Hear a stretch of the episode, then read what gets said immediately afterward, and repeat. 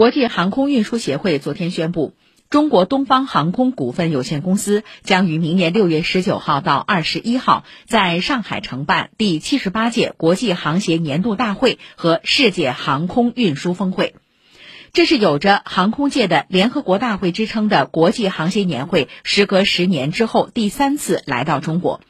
二零零二年和二零一二年国际航协年会曾分别在上海和北京举行。二零二二年，全球航空界高层领导人、航空产业和航空机构的高层代表将齐聚黄浦江畔，共襄盛会，共话交流与合作，共谋行业可持续发展。